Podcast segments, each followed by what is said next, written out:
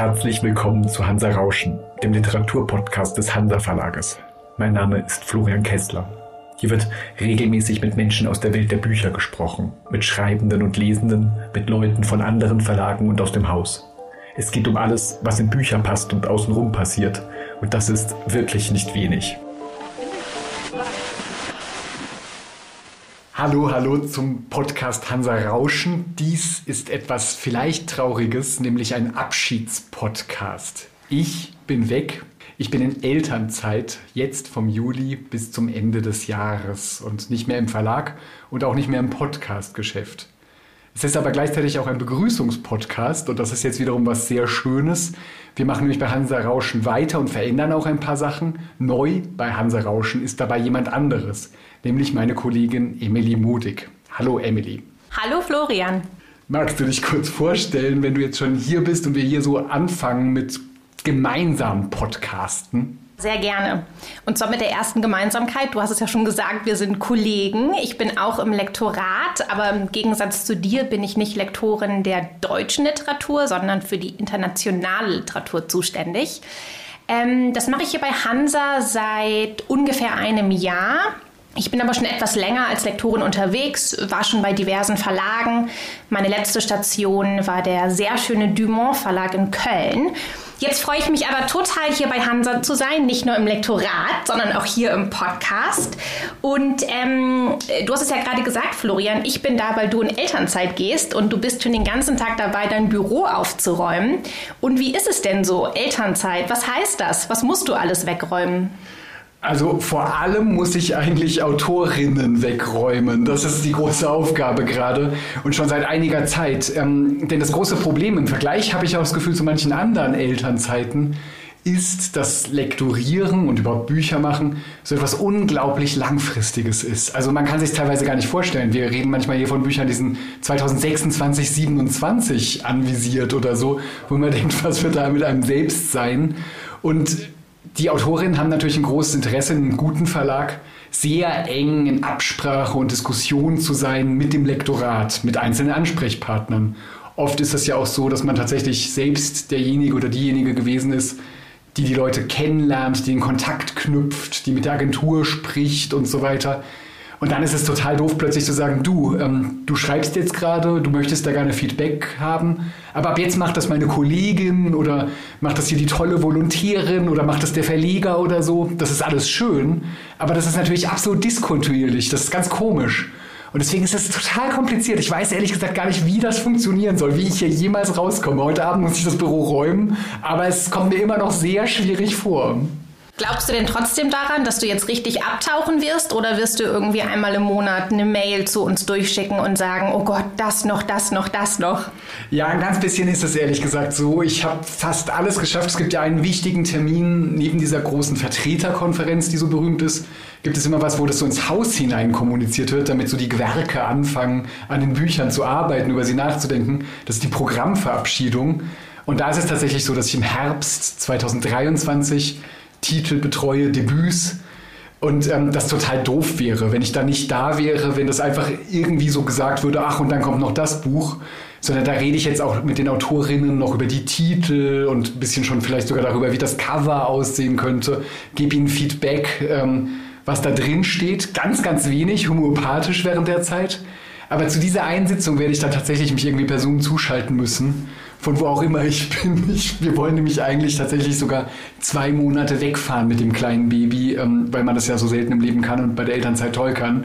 Die große Frage ist aber jetzt gar nicht nur, was bei mir passiert in der Zeit, sondern auch, was mit dem Podcast passiert. Wir haben ja richtig hier ein Team zum Podcast ähm, mit einigen Leuten, die auch immer darüber sprechen, wie man das verändern kann, was überhaupt so los ist in der Welt der Literaturpodcasts. Und wir haben uns da ein paar Gedanken gemacht. Wenn ich Anfang des nächsten Jahres zurück bin, dann wird einiges anders, nicht? Genau, dann wird einiges anders. Äh, vieles, was schon gut ist, wird einfach noch besser, noch interessanter, noch spannender und verheißungsvoller. Mm, so richtig viel verraten wollen wir jetzt, glaube ich, noch nicht, aber wir können auf jeden Fall verraten, dass es dann im neuen Jahr mit einem anderen, verbesserten Hansa Rauschen weitergeht. Genau, du hast es jetzt sehr diplomatisch gemacht, was ich gut finde. Es ist tatsächlich so, dass wir immer ein bisschen so gerade drüber nachdenken, ähm, wie man überhaupt diese Form aufbrechen kann. Eine der Ideen ist zum Beispiel, dass wir viel dialogischer noch mehr hin und her reden wollen. Das finde ich einfach irgendwie total wichtig. Das ist so komisch, wenn da immer diese einzelnen Ausforschstationen so ganz langatmigen Gesprächen sind. Das probieren wir jetzt mal ein bisschen aus, aber es gibt auch ein paar andere Ideen. Aber davor werden wir jetzt nicht aufhören bis Ende des Jahres, sondern wollen ja auch weitermachen. Was ist denn da geplant? Was habt ihr da vor, Emily? Im nächsten Monat machen wir zunächst eine kleine Pause und danach im August geht es ganz weiter mit regulären Folgen aus anderen Verlagsteilen zum kommenden Herbstprogramm mit spannenden Gesprächen, unter anderem mit Marlin Hobrak, Sintujan Varataraja und Alex Capü. Ähm, darauf kann man sich auf jeden Fall also schon freuen und es wird jetzt nur, weil Florian Elternzeit geht, keine ganz lange Podcast-Pause geben. Tatsächlich nur ein Monat. Ähm, Genau, aber Sommerpause gibt es auf jeden Fall. Und Sommer, da hatten wir uns ja auch überlegt, Florian, eigentlich die Zeit, in der man zumindest hofft, auch für sich lesen zu können. Ich weiß noch nicht genau, wie es bei mir tatsächlich aussehen wird mit kleinem Baby. Davor hatte ich mir groß vorgestellt, im Januar, als das Kind auf die Welt kam, ähm, hatte ich tatsächlich noch sehr große Ansätze und habe gedacht, oh Gott, oh Gott, es wird bestimmt so viel schlafen. Ich werde lesen wie ein junger Gott, endlich mit ihm in den Armen, ganz, ganz viel bisher ist es jetzt im ersten halben Jahr nicht so richtig dazu gekommen. Trotzdem habe ich große Lesepläne. Ähm, wir können uns die ja mal gegenseitig sagen und auch so ein bisschen so Tipps daraus sagen. Aber sag mir erstmal, Emily, ähm, wie ist es denn überhaupt bei dir getaktet und geplant? Ähm, hast du überhaupt Zeit für Privatlektüre oder hast du Berge von Arbeit vor dir? Also Berge würde ich nicht sagen, aber einen Berg auf jeden Fall, den ich noch erklimmen muss. Ähm, auf den freue ich mich aber schon total. Ich ähm, werde mich jetzt nämlich in den nächsten Monaten dem Lektorat von einem ganz spannenden Buch widmen, das bei uns im November erscheint. Die geheimste Erinnerung der Menschen von Mohammed Mbugassar. Da habe ich noch alles vor mir, 500 Seiten, aber ich weiß jetzt schon, dass die Übersetzung sehr gut sein wird und ich glaube, das wird einfach ein Lektorat sein, was auch ganz viel Spaß macht. Aber trotzdem, klar, ist es Sommer, da hofft man immer auch zu privater Lektüre zu kommen. Und ich will mich gar nicht über Arbeit beschweren, weil zugegebenerweise war ich letzte Woche erst im Urlaub. Ja, dieses Saar-Buch ist ja tatsächlich was, was gerade Spaß macht, von außen anzusehen. Ich kann Französisch nicht so gut lesen, dass ich es schon hätte lesen können. Und man merkte so richtig, wie das nach deiner großen Begeisterung, als du das mitentdecktest und der Verlag das dann bekam, was sensationell und großartig war, wie das so ganz, ganz langsam so weiter wandert, dass ich jetzt zum ersten Mal von einem Kulturjournalisten gehört habe, der es auf Französisch gelesen hat, wie es dann mehr Leute im Verlag lesen und wie das langsam so einen Legendenstatus bekommt. Und das ist immer was Großartiges zu sehen. Das Gefühl habe ich gerade bei diesem großen Buch, über das im Herbst, glaube ich, viel gesprochen werden wird. Ähm, Du hast aber noch andere Bücher mitgebracht, auch aus dem Urlaub, in dem du gerade warst. Und wo wir jetzt richtig gesagt haben, das ist mal was für den Sommer, obwohl man ja Sommer auch auf viele Arten interpretieren kann. Was ist dein Sommer-Readable Book-Tipp? Genau, du sagst es ja schon, readable, also qua Definition denkt man bei Sommerlektüre ja immer, es müsste irgendwie etwas leichter daherkommen. Und da habe ich jetzt am Strand tatsächlich etwas gelesen, von dem ich dachte, ja, das ist eine total gute klassische Sommerlektüre. Es ist nämlich gut zu lesen und gleichzeitig ist es auch trotzdem etwas für den Kopf. Und was ich damit meine ist, es kommt leichter daher, als es dann in Wahrheit ist. Es ist die Geschichte zweier Freundinnen, ähm, zweier ganz klassischer Millennials und es ist ein Roman über Freundschaft und Liebe, über Fragen zu Klasse, Gender, Macht und Sex, also einfach Themen, die momentan überall gefühlt ständig verhandelt werden. Und es ist damit einfach ein total zeitgeistiges Buch und ich glaube, ich habe noch gar nicht verraten, um welches es sich handelt, aber vielleicht nicken jetzt schon einige wissend mit dem Kopf. Es handelt sich um Sally Rooneys neuen Roman Schöne Welt, wo bist du? Den ich wirklich gelungen finde und den ich, nachdem ich auch ihre beiden Vorgänger gelesen habe, als ihr bestes Buch finde. Finde ich ähm, interessant. Ich habe das Buch nur aus so einer richtigen Außenperspektive ähm, mitbekommen, und zwar so einer abgefuckten, buchmarktmäßigen, weil mich vor allem faszinierte, wie unendlich berühmt diese Autorin Sally Rooney werden können, konnte, dass das immer so interessant, wenn etwas ein Begriff auch für Leute ist, die es gar nicht lesen, sondern die es trotzdem irgendwie einordnen können. Das geschah, glaube ich, über die ersten beiden wahnsinnig erfolgreichen Bücher und dann ist natürlich im deutschsprachigen Markt spektakulär gewesen, dass Random House diese Bücher gemacht hatte bei Luchterhand, die ersten beiden, und dann Ulstein das abkaufte. Ich will nicht wissen, was das für ein Milliardengeschäft war. Da muss wirklich viele Unzen Gold müssen da durch die Lande geflossen sein. Und ohne irgendwas richtig zu sagen über den Inhalt, habe ich trotzdem eine kritische Frage komischerweise.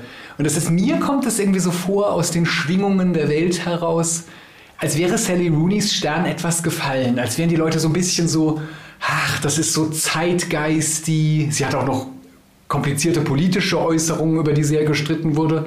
Aber ich glaube, das ist es noch nicht mal, sondern irgendwie gab es plötzlich so einen Überdruss, als wäre quasi etwas schon zweimal promoted worden, gemacht worden. Und dann denken alle so, pff, ein drittes Mal, das ist wie zweimal Nachtisch nehmen, dreimal Nachtisch nehmen, ähm, will man gar nicht so unbedingt.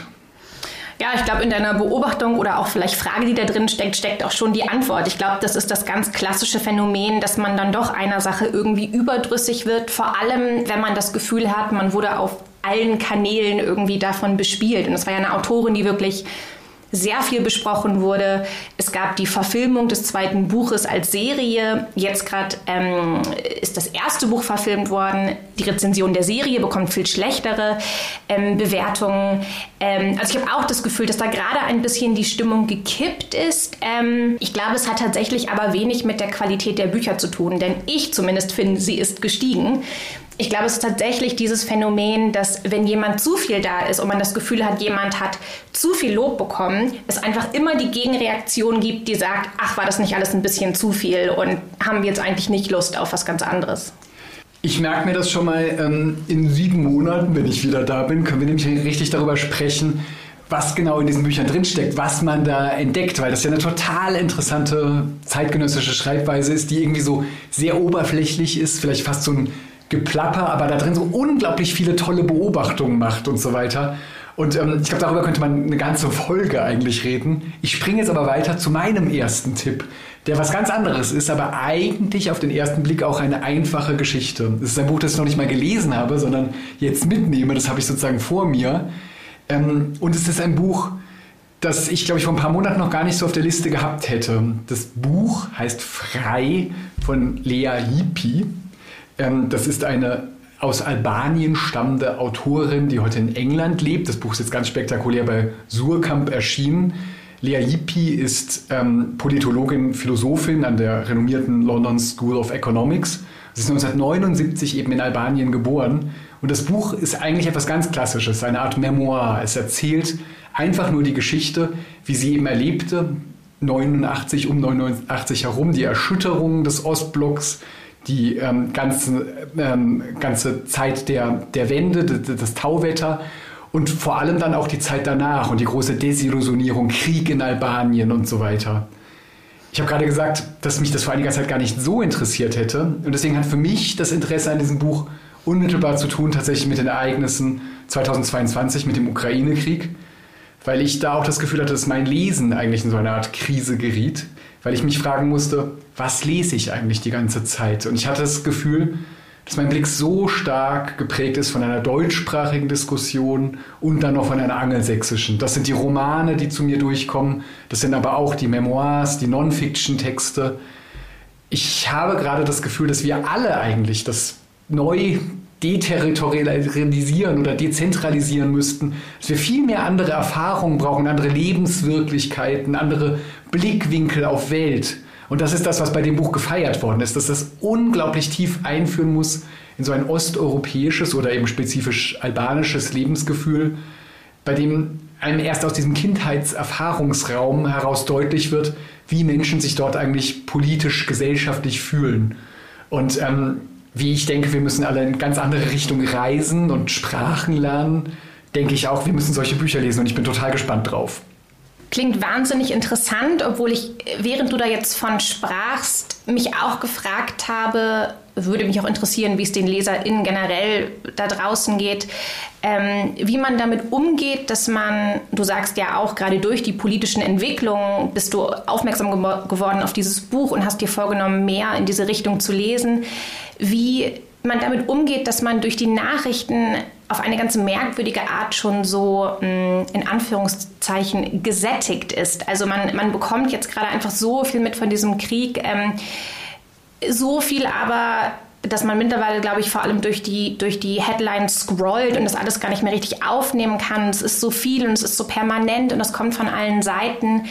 Glaubst du, das führt dazu, dass man trotzdem jetzt durchs Lesen eines Buches, was sich eventuell mit etwas Ähnlichem beschäftigt, nochmal eine ganz andere Perspektive bekommen kann? Oder glaubst du, ja, man läuft auch Gefahr, dass man irgendwie einfach denkt, ich kann nicht mehr das aufnehmen, ich mache irgendwie zu? Ich glaube, beides ist möglich. Vor allem gibt es jetzt natürlich die große Möglichkeit im Buchgeschäft wiederum, aus dem wir heraus ja immer denken, dass jetzt ein paar Bücher einfach in so eine Richtung erfolgen und ähm, ein paar Sachbücher abgegriffen werden über Osteuropapolitik, über Ukraine und so weiter. Und dann wird die nächste Sau durchs Dorf getrieben.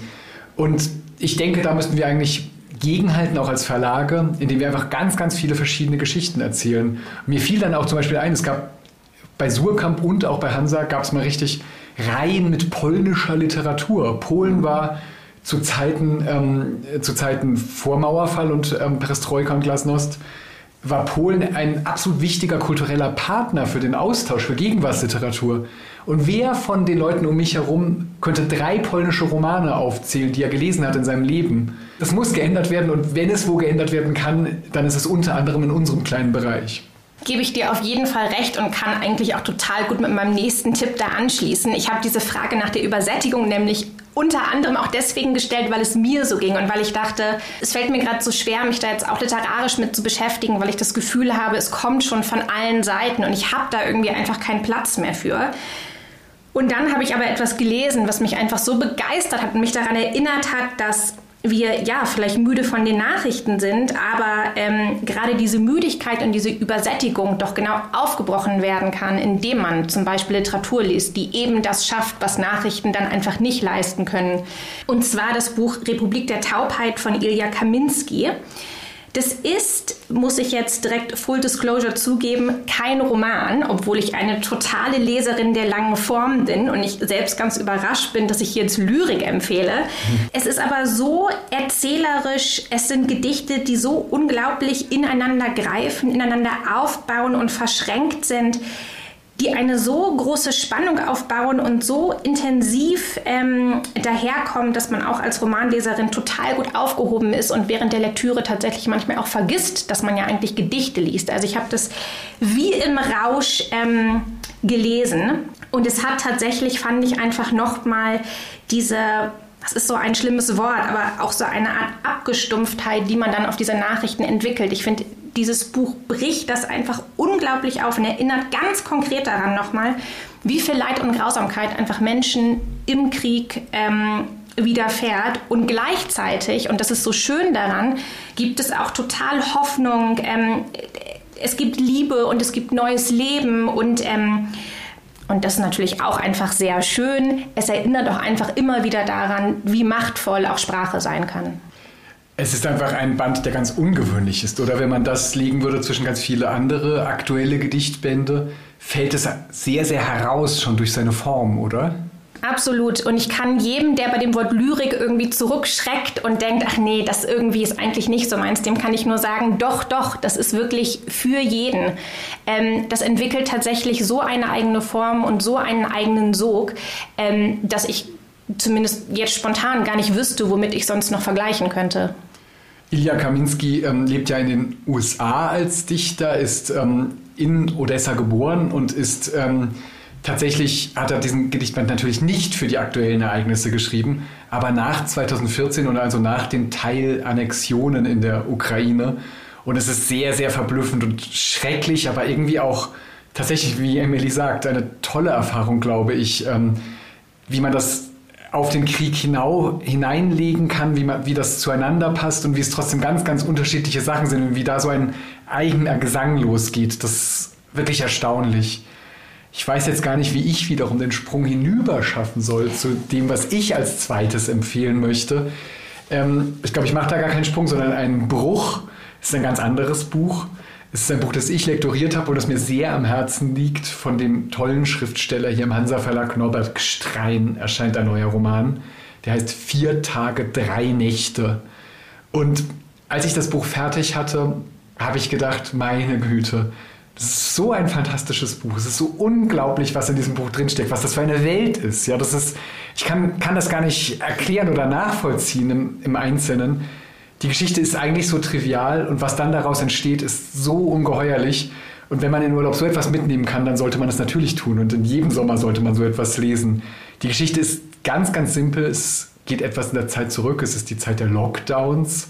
Eine junge Frau, eine sehr, sehr, sehr ähm, von sich selbst eingenommen und auch die Welt einnehmende Frau, ähm, ist eine Professorin an einer Uni, hat sich zurückgezogen, um ein Buch zu schreiben, per Airbnb was gemietet. Ihr Bruder kommt sie besuchen, der Ich-Erzähler der eigentlich bei einer Fluglinie arbeitet und die jetzt ähm, stillgelegt ist und er deswegen ähm, viel Zeit hat. Und man merkt von Anfang an, dass er mit dieser Schwester sehr, sehr obsessiv ist, dass er sehr besitzeinnehmend ist, dass die ein sehr seltsames Verhältnis haben für Geschwister. Ähm, und schon dadurch stellt sich ständig die Frage, was überhaupt die Grenzen der Liebe sind, wie man mit Verwandten umgehen darf, wie man mit denen, die man liebt, umgehen darf, wie man mit denen umgehen darf, die man begehrt. Und hinein in dieses Spiel kommt noch eine dritte Person, nämlich der Mann, mit dem Elias, der Bruder, zusammen ist. Karl, der kommt zu Besuch. Und es entwickelt sich ganz klassisch eine Art Ménage à trois. Aber viel, viel mehr, weil ich weiß gar nicht, wie er das macht. Das ist wie ein Jonglagespiel, das man sich gar nicht vorstellen kann. Das ist unglaublich, was in diesem Buch über Liebe und über Verachtung und über Hass steht. Das ist wie so ein Druckverhältnis. Das sind einfach nur drei Leute, die in einen Roman geschmissen werden und danach denkt man, mein Gott, was habe ich da erlebt? Es ist wie drei andere Leben gelebt haben. Und deswegen, ich finde immer, Norbert Strein ist ein Autor, der vom Feuilleton so hochgeschätzt wird und von eingeweihten, tollen, klugen Lesern. Und es sind nicht nur ganz wenige, aber es könnten so viel mehr sein, weil das ist wirklich eine Literatur, da kommt man vollkommen anders raus. Und das ist unglaublich. Klingt irre auf jeden Fall ähm, und schließt doch eigentlich ganz schön den Bogen zu meinem ersten Tipp, weil Sally Rooney ja auch ganz stark äh, einfach äh, verhandelt, was bedeutet eigentlich Liebe in unserer jetzigen Welt. Bei Sally Rooney würde ich aber sagen, sie macht es, also sie schreibt über Millennials und irgendwie auch ganz klar für ein Millennial-Publikum. Äh, Norbert Strein, das klang jetzt einfach so wie, das sollte jeder lesen, oder? Da steckt was über die Liebe drin für jeden. Ja, aber eine kleine Sache, ein Detail, das ich an diesem Roman von Norbert Strein unglaublich mag, ist, ähm, Norbert Stein hat natürlich viele Romane geschrieben. Im letzten ging es um einen Mann, der 60 wird. Das ist auch Norbert Stein selbst gerade passiert. Und oft wandern ja Romanhandlungen auch mit, mit der Generation sozusagen der Autorinnen.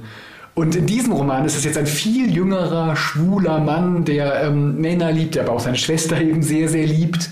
Und ähm, in dem Roman ist es so toll gemacht. Es gibt immer wieder so winzige Stellen, wo sie dann Face-Appen oder ähm, oder WhatsApps verschicken oder ähm, dies, das, wo so ganz, ganz kleine Sachen sind, die so unglaublich treffend gesetzt sind, dass das nie so wirkt, als würde da jemand ähm, sich so quasi eine Baseballkappe falsch rum aufsetzen, um zu zeigen, dass er auch jugendlich ist. Aber trotzdem ist der Roman in einer anderen Generation und damit irgendwie plötzlich in jeder Generation. Und das sind ganz allgemeine Gefühle. Und das gefällt mir auch sehr an dem Buch. Jetzt haben wir ganz viele Tipps gegeben und ein schönes Durcheinander veranstaltet, wie es sich gehört. Das war unser Sommerpodcast.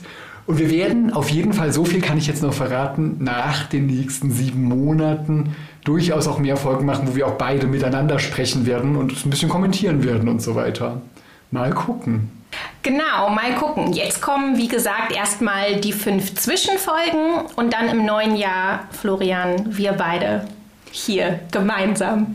Und ich gehe jetzt rüber, räume mein Büro aus und morgen früh fahren wir schon mit dem Zug nach Südtirol in ein babyfreundliches Hotel. ja, viel Spaß im babyfreundlichen Hotel. Dankeschön, werden wir haben. Wir haben Schwimmwindeln dabei. Oh Mehr braucht man nicht.